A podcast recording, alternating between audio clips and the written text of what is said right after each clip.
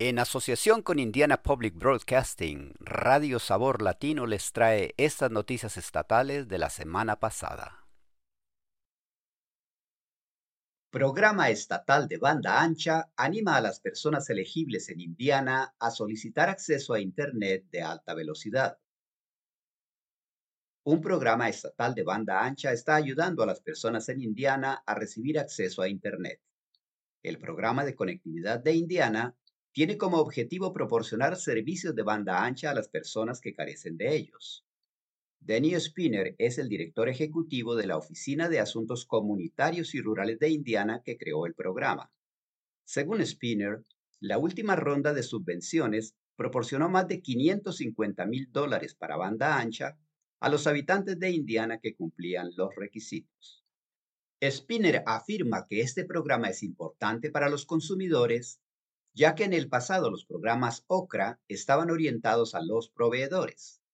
Spinner dice, el programa ICP era diferente porque permitía a los Hoosiers, los consumidores que habían tenido problemas para conectarse con la banda ancha, levantar la mano y decir, hey, necesito servicio.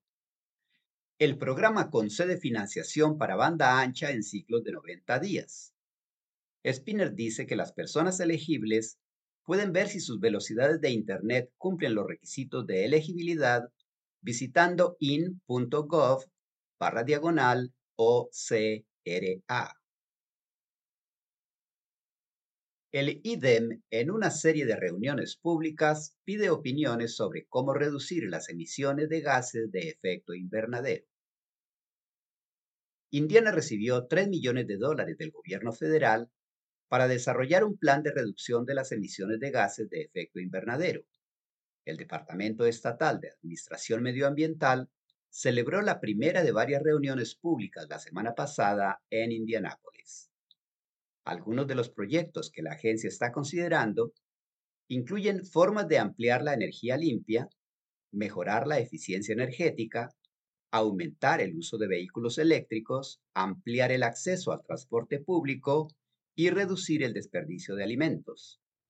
Alrededor de 40 ciudades de Indiana ya tienen o están elaborando planes de acción climática. Shannon Anderson trabaja con ciudades y jóvenes activistas a través de la organización sin ánimo de lucro Earth Charter Indiana.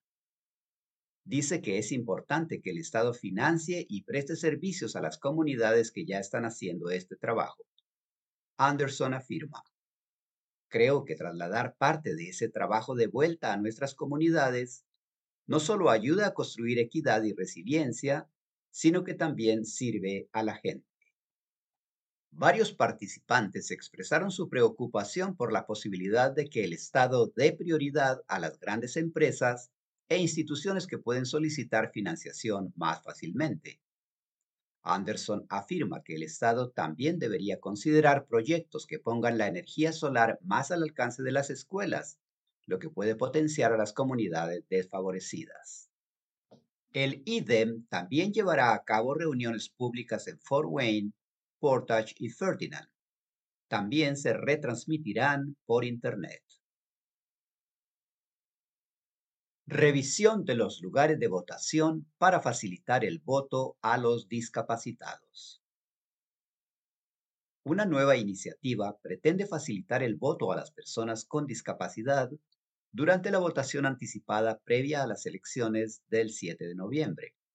El año pasado, los funcionarios locales dicen que inspeccionaron los lugares de votación anticipada en unos nueve condados. Este año, Gracias a la colaboración con la Oficina del Fiscal General, las autoridades esperan duplicar esa cifra. Kristen Dulani es la directora de proyectos especiales de Indiana de los derechos de los discapacitados. Ella dice que las encuestas son parte de un esfuerzo para capacitar a las personas con discapacidad para votar. Dulani añade, en definitiva, la razón por la que hacemos estas encuestas al final del día es para que esa persona, cuando se presente en las urnas, vaya a tener una experiencia sin problemas. Dulani afirma que algunos de los problemas más comunes son garantizar un estacionamiento accesible para vanes, y asegurarse de que los votantes ciegos estén protegidos de objetos que puedan sobresalir de las paredes, como perchas o extinguidores. El voto anticipado en persona estará abierto hasta el 6 de noviembre.